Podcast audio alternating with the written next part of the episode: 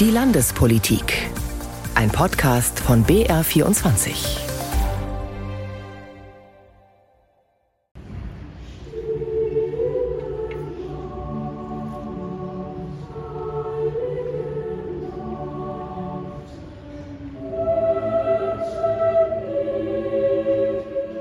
Der Winsbacher Knabenchor ist das beim Parlamentarischen Abend diese Woche im Münchner Hofbräuhaus eine vorweihnachtliche Begegnung von Parlamentariern, Staatsregierung und Landtagspresse auf Einladung von Landtagspräsidentin Ilse Aigner.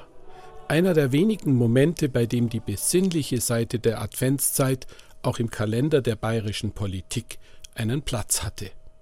Und damit herzlich willkommen zu diesem Wochenrückblick der Landespolitik. Am Mikrofon ist Stefan Mayer. Es ist ja eigentlich nichts Neues, dass die Hektik in der Politik und Arbeitswelt kurz vor Weihnachten eher noch zunimmt. Trotzdem leisten wir uns später in dieser Sendung den Luxus, fernab von aller Aktualität die Frage zu stellen, was die bayerische Staatsregierung mit dem Begriff Heimat anfangen kann und was getan wird, um allen Menschen im Freistaat und eben nicht nur den gebürtigen Bayerinnen und Bayern eine Heimat zu sein oder zu werden. Dazu später ein Interview mit dem Heimatminister Albert Füracker. Jetzt aber erstmal zu den aktuellen Terminen diese Woche in der Landespolitik. Im Mittelpunkt stand dabei die Reise des Ministerpräsidenten nach Israel. Abflug am Mittwochvormittag, Rückkehr am Freitagmittag, nicht viel Zeit also für Tel Aviv, Jerusalem, einen Ausflug an die Grenze zum Gazastreifen, einen Besuch in Yad Vashem und Gesprächen mit Politikern und Betroffenen. Mein Kollege Achim Wendler war auf dem Kurztrip nach Israel dabei. Hier ist sein Bericht. Now she's. Markus Söder stapft über Scherben, Schutt, über verbogene Blechdachplatten. Er weicht einem verkohlten Holzbalken aus, der in den Weg ragt. Total bedrückend natürlich, ja, wenn man auch die Geschichten dazu hört. Führung durch den zerstörten Kibbutz Nios. Der Ministerpräsident aus Bayern trägt eine schwarze, kugelsichere Weste und einen beigen Gefechtshelm. Er folgt Amit Rubin, 58 Jahre alt, grünes Shirt. Rubin geht zu einer Ruine. Früher das Haus einer alten Dame. Vor der Tür stehen Reste eines Rollstuhls. She was, uh murdered here together with her granddaughter. Sie wurde hier ermordet mit ihrer Enkeltochter. Weiter geht es zum nächsten zerstörten Haus. Eine herausgerissene Tür auf dem Boden, wo früher Fenster waren, klaffen jetzt schwarze Löcher. In diesem Haus hier, sagt Amit Rubin, versteckten sich ein altes Ehepaar, eine junge Frau und ihr Mann, stundenlang, während Terroristen das Haus ausraubten.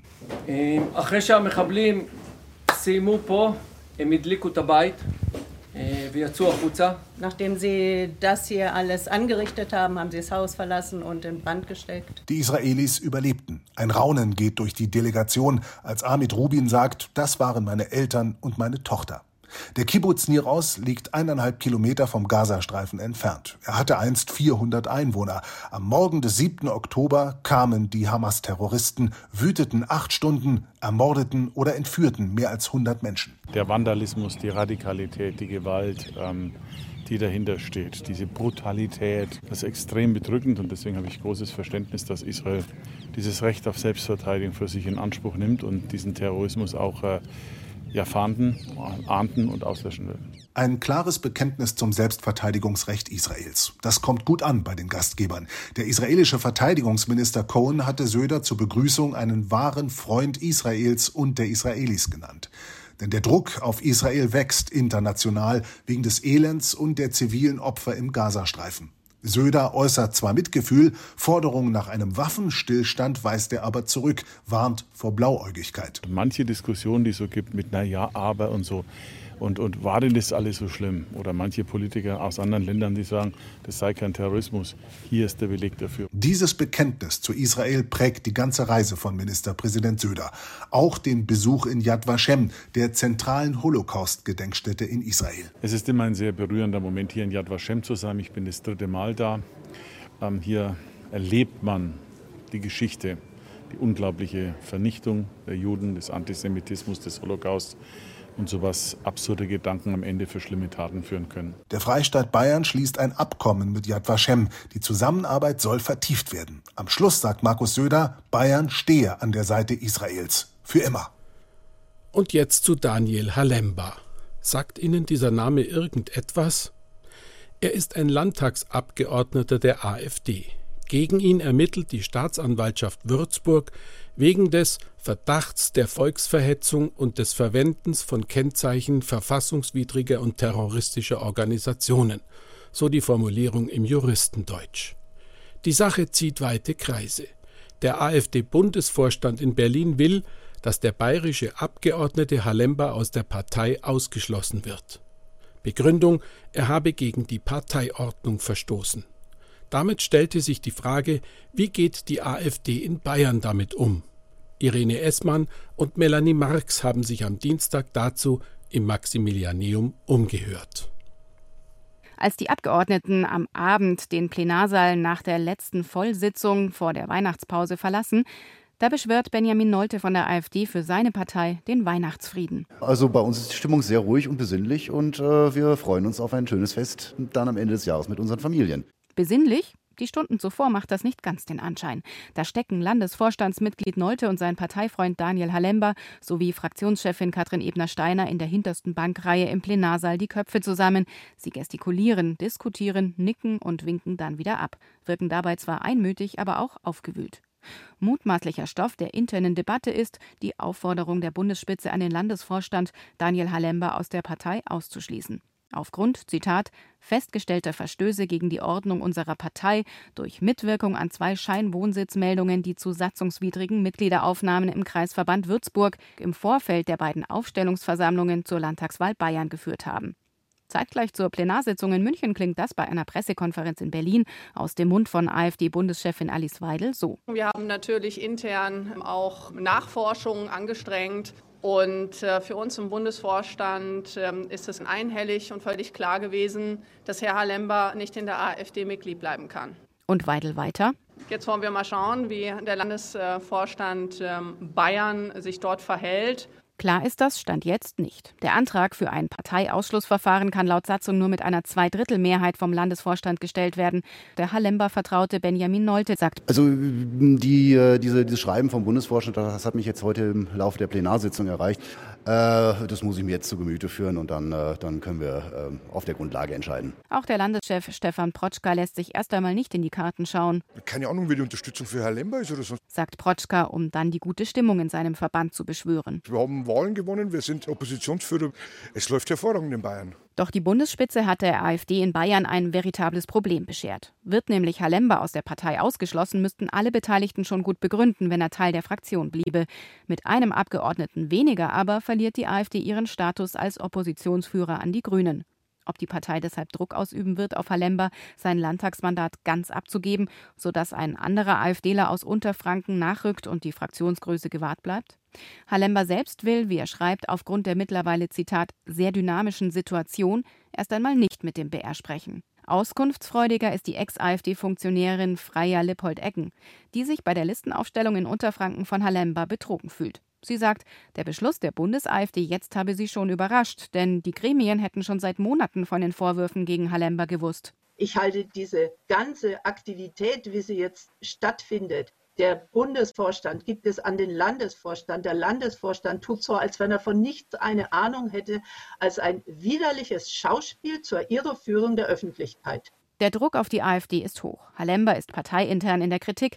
Gleichzeitig ermittelt die Staatsanwaltschaft gegen ihn, unter anderem wegen des Verdachts der Volksverhetzung. Beinahe wöchentlich kommen neue Details an die Öffentlichkeit, die eine rechtsextreme Gesinnung des Unterfranken nahelegen. Worauf sich die Mehrheit dann am Ende besinnen wird? Vorstandsmitglied Nolte sagt: Das werden Sie dann erfahren, wenn es soweit ist. Wie die Sache ausgeht, ist noch unklar. Daniel Halember hat inzwischen jedenfalls seine Parteiämter zurückgegeben. Sein Landtagsmandat aber will er weiter ausüben. Dafür gab es Kritik von CSU-Fraktionschef Holleczek. Der sagt, die AfD-Fraktionschefin Katrin Ebner-Steiner müsse sich klar positionieren und dürfe nicht mehr länger schweigen. Und jetzt blicken wir zurück ins Jahr 2018. Damals sorgte der sogenannte Kreuzerlass von Markus Söder für Schlagzeilen in der Folge mehrere Verfahren bis hinauf zum Bundesverwaltungsgericht. Die Verwaltungsvorschrift besagt, dass im Eingangsbereich jeder staatlichen Behörde gut sichtbar ein Kreuz hängen muss. Die Entscheidung verkündet das Gericht voraussichtlich kommende Woche. Irene Essmann sagt Ihnen schon mal, worum es geht. Als der Richter Matthias Burkhardt vor drei Jahren als Präsident ins Landgericht Bayreuth wechselt, da verändert sich plötzlich etwas im weißgetünchten Eingangsbereich des Justizgebäudes. Burkhardt lässt das Kreuz abhängen, das seit Markus Söders sogenanntem Kreuzerlass im Frühling 2018 dort angebracht war.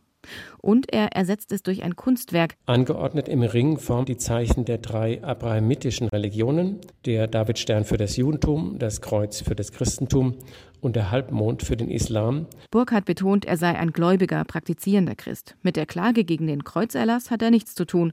Aber als Richter hatte ich die Befürchtung, dass das Zeigen des Kreuzes im Eingangsbereich von Gerichten möglicherweise Zweifel an der Neutralität der Gerichte hervorrufen könnte. Um die Neutralität des Staates geht es nun den Klägern vom Bund für Geistesfreiheit heute vor dem Bundesverwaltungsgericht in Leipzig. Es ist eine Revisionsverhandlung. Bayerische Gerichte hatten die Klage in zwei Instanzen abgewiesen. Die Begründung, es handle sich um eine bloß passive Verwendung eines religiösen Symbols ohne missionierende oder indoktrinierende Wirkung.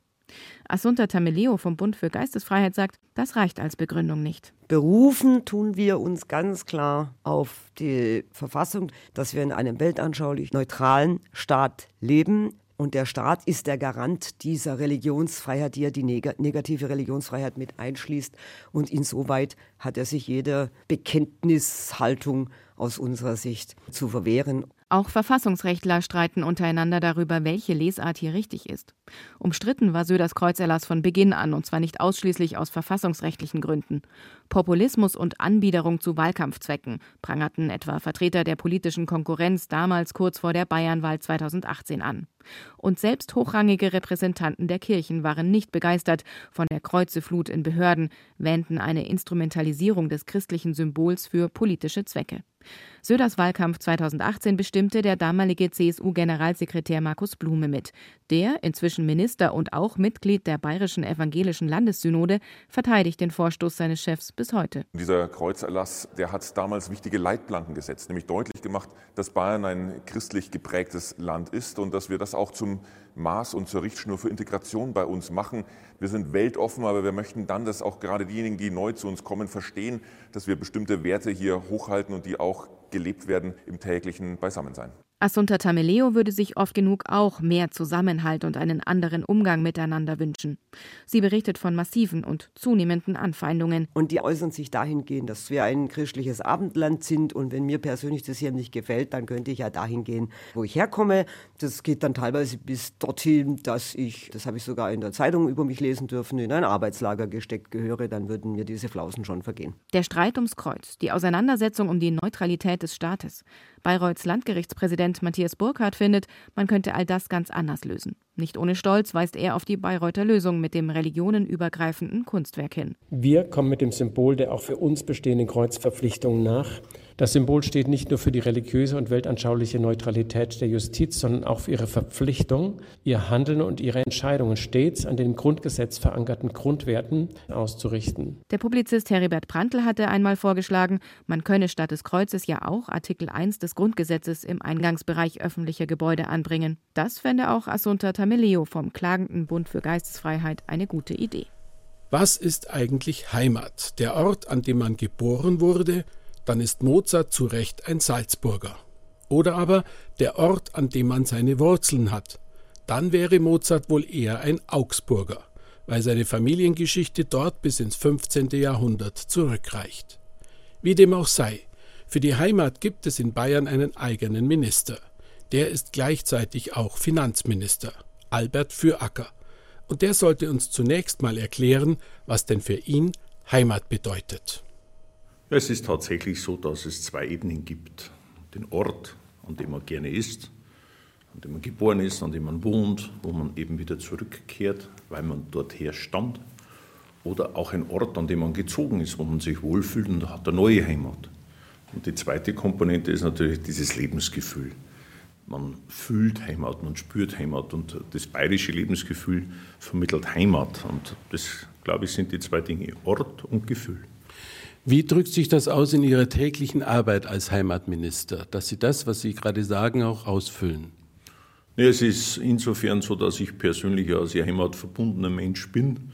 Die Heimat Bayern ist für mich etwas Großartiges und ich habe in den vergangenen 55 Jahren keinen Anlass gesehen, von hier wegzugehen. Und es ist tatsächlich auch, dass ich mich hier wohlfühle. Insofern der Ort, an dem ich geboren bin, an dem ich lebe, dieses bayerische Gefühl, das ist es, was den Heimatminister geprägt hat. Wie macht man das dann mit den Leuten, die zuziehen? Das sind ja zum einen Leute, die eben keine geborenen Bayerinnen und Bayern sind, die also von auswärts kommen innerhalb Deutschlands oder aber zum Beispiel auch aktuell Flüchtlinge. Was kann man tun als Staatsregierung, um denen eine Heimat zu vermitteln, eine neue Heimat? Ja, wir sorgen ja dafür, dass äh, mit unserer Heimatpolitik auch in allen Regionen des Freistaates Bayern grundsätzlich sehr gutes Leben möglich ist, dass Menschen überall hinkommen können und sich auch aussuchen können, wo sie bei uns leben wollen. Das ist jedenfalls ein Ziel. Und äh, wir bieten den Menschen auch als bayerische Gesellschaft an, mitzumachen. Das, glaube ich, ist ein ganz wesentlicher Aspekt. Wenn ich wohin ziehe, wo ich noch niemanden kenne, wenn ich den Eindruck habe, ich darf da mittun, kann ich schnell diese neue Heimat gewinnen. Das gilt für Menschen aus anderen Bundesländern. Wir sagen ja manchmal, die auf, äh, wenn wir dann manchmal ein bisschen spötteln, dann sagen wir, die Preisen sind ja oft bessere Bayern als wir selber, wenn die mal lange bei uns da sind. Und wir haben Menschen, die aus dem Ausland gekommen sind, die sagen, wir fühlen, wir fühlen uns bei euch wohl. Und natürlich die Herausforderung der Migration jetzt äh, ist etwas, was uns alle fordert. Aber das Wort Integration, glaube ich, trifft es da ganz gut. Wir müssen sehen, dass die Menschen sich bei uns wohlfühlen, sich einbringen können und auch einen Beitrag leisten können zum Gelingen unserer Gesellschaft. Das ist ganz wichtig. Es sollen nicht nur Gäste sein, sondern Menschen, die bei uns bleiben wollen, sollen sich hier integrieren. Was macht die Staatsregierung, um das zu fördern, ganz konkret? Und inwieweit sind Sie da auch als Heimatminister, Integration ist ja auch im Innenministerium natürlich, äh, involviert? Ja, wir haben als Heimatminister eben zweierlei. Wir haben zum einen Strukturpolitik, wo es um die Gleichwertigkeit der Lebensverhältnisse in ganz Bayern geht. Da fördern wir insbesondere die Räume, die in den letzten Jahren demografische große Herausforderungen zu bewältigen haben, die Kommunen dort unterstützen, damit eben Kommunen auch das leisten können, dass Infrastruktur vor Ort zur Verfügung steht, dass Menschen auch integriert werden können. Und die zweite Ebene ist bei uns, da bin ich wieder beim Gefühl der guten Heimat. Wir arbeiten sehr eng zusammen mit Landesverein für Heimatpflege. Wir arbeiten sehr eng zusammen mit den Trachtlern. Wir arbeiten sehr eng zusammen mit Heimatpflegern vor Ort, die ihren Beitrag leisten, die uns auch sagen können, was müssen wir tun, damit bei uns Menschen sich gerne einbringen und engagieren. Und da haben wir unterschiedlichste Förderprogramme. Das geht also los von scheinbar ganz banalen Dingen, der Dialektförderung, die aber gar nicht banal ist, sondern ganz wichtig ist, auch für unsere Identität. Wir verleihen einen Heimatpreis. Wir zeichnen Unternehmer aus, die Heimatgefühl gut transportieren. Wir haben einen Demografiepreis entwickelt, wo es also wirklich darum geht, konkrete Aktivitäten vor Ort auszuzeichnen, beispielhaft darzustellen, dass auch andere davon sich ein Bild machen können und so leisten wir unseren Beitrag. Hat Bayern diesbezüglich eine Sonderrolle? Also ich glaube ebenfalls, dass wir Bayern überzeugt davon sind, dass wir die Sonderrolle haben. Ich äh, denke, es gibt auch in anderen Gegenden Heimatgefühle und natürlich auch spezielle Lebensart. Aber wir Bayern sind schon durch unser Selbstbewusstsein, durch unsere Geschichte geprägt davon, dass wir glauben, unser Lebensgefühl muss ganz was Besonderes sein. Das hängt natürlich auch daran, dass wir den Eindruck haben, alle wollen nach Bayern. Es ist ja nicht so, dass es Fluchtbewegungen aus Bayern heraus gäbe. Bayern ist ja in den letzten Jahren unglaublich gewachsen. In den letzten 25 Jahren sind wir bestimmt um eine Million Einwohnerinnen und Einwohner gewachsen. Und das beweist eigentlich, dass das, wie wir unser Leben, unser Land gestalten, offensichtlich andere auch anzieht. Um nochmal auf die Migration zu kommen, welchen Handlungsbedarf, was ist denn eigentlich da notwendig, um den Migranten eben hier eine Heimat zu bieten? Also Sie haben gerade gesagt, wenn sie kommen, sollten sie schon die Bereitschaft haben, hier auch anzunehmen, was wir anzubieten haben. Aber die andere Frage ist, was tut man ganz konkret, um sie einzubinden? Gut, wir dürfen den Begriff der Migranten nicht nur verengen auf Flüchtlinge. Das ist, glaube ich, mal erstens wichtig. Es gibt auch viele Menschen, die kommen zu uns, weil sie gute wirtschaftliche Verhältnisse vorfinden, weil sie am Arbeitsmarkt Chancen sehen für sich und ihre Familien. Und das ist ja auch notwendig. Wir hören ja auch vom Fachkräftemangel. Und die Menschen, die Welt denkt internationaler als früher. Das, glaube ich, ist das eine. Und da kommt es natürlich darauf an, dass wir gute Arbeitsplatzmöglichkeiten haben, gute Infrastruktur anbieten, damit die Menschen, die sich äh, auf der ganzen Welt umsehen, dann auch gerne zu uns kommen und bei uns auch ihre Arbeitskraft zur Verfügung stehen, ihr Wissen mit einbringen. Die Menschen, die jetzt unverschuldet flüchten müssen, denen müssen wir natürlich zunächst Zukunft, äh, Unterkunft und äh, Versorgung gewährleisten, die Kinder in die Schule, in die Kitas. Das ist eine riesige Herausforderung. Aber wir müssen auch allen sagen, die zu uns kommen, wenn du hier bist, bring dich bitte gleich mit ein. Dann kann Integration am meisten gelingen.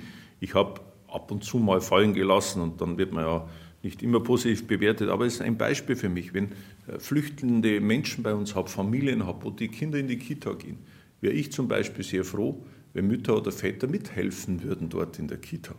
Äh, wir haben dort eh zu tun, genügend Personal zu finden. Das ist so ein Beispiel, wo ich glaube, wir sollten schauen, dass sich die Menschen von Anfang mit einbringen können und dann natürlich im besten Fall, wenn sie länger bei uns bleiben müssen, im Arbeitsmarkt integriert werden können, damit sie auch selbst ihren Lebensunterhalt bestreiten können. Das ist, glaube ich, ganz wichtig, auch für die gegenseitige Akzeptanz. Und äh, da will ich ebenfalls auch gerne meinen Beitrag leisten. Es geht ja viel auch um das Engagement junger Leute, wenn man so ein bisschen draußen rumhört. Ich kann selbst bei den eigenen Kindern, habe ich manchmal das Gefühl, die haben schon auch ein gewisses Problem, sich klarzumachen, was eigentlich Heimat für sie ist. Hängt auch damit zusammen, dass man heute weit weg geht zum Studieren zum Beispiel, also nicht mehr so verortet ist. Was äh, muss denn sozusagen eine Veränderung eines Landes, auch eines Freistaates sein, um den jungen Menschen immer wieder zu sagen, auch für euch, auch in einer veränderten Zeit, ist die Heimat etwas, was wir euch geben können. Ja, das ist diese Integration dieser, dieser Heimat, äh, die von Anfang an stattfindet. Wir müssen den Kindern schon vermitteln, dass ihr Leben, ihre Lebensqualität unmittelbar davon abhängt, wie das ganze Land funktioniert, der Ort, an dem sie leben und wie ein Land sich letztendlich auch organisiert. Wir müssen den jungen Menschen von Anfang an die Notwendigkeit der eigenen Beteiligung an dieser Entwicklung vermitteln. Das ist, glaube ich, ganz entscheidend. Denn wenn sich dann jemand einbringt in seinem Ort und sei es nur, er zieht dorthin, will Fußball spielen, merkt im Sportverein, fehlt der Kassier, macht dort mit, ja, dann ist es ein Bestandteil von Heimatgefühl, weil der junge Mensch dann sagt, hier ist gut, hier engagiere ich mich. Wenn uns das gelingt, und ich habe eher den Eindruck, ich lebe am Dorf, dass es wieder besser ist, als wir so jugendlich waren, da war das ein bisschen so, naja, Kirchweih und äh, es ist vom Vorgestern. Heute erlebe ich das anders. Heute organisieren junge Menschen ihren Kirchweihverein vor Ort und begeistern das ganze Dorf, stecken gerade die Alten wieder an, sich wieder mit einzubringen. Also ich sehe eigentlich eine positive Tendenz in, dem, in der Hinsicht und an dem müssen wir weiter arbeiten die Vermittlung, dass, dass Heimat nicht nur ein Ort oder Gefühl ist, sondern auch eine aktive Beteiligungsmöglichkeit. Das, glaube ich, ist ganz entscheidend. Ähm, und, und diese aktive Beteiligungsmöglichkeit wiederum führt dann zu einer noch besseren Heimat. Albert Füracker war das, der bayerische Staatsminister für Finanzen und Heimat. Und damit geht unsere Sendung zu Ende. Vielen Dank fürs Zuhören. Ich wünsche Ihnen einen kraftvollen Start in die neue Woche verbunden natürlich mit den besten Wünschen für das bevorstehende Weihnachtsfest.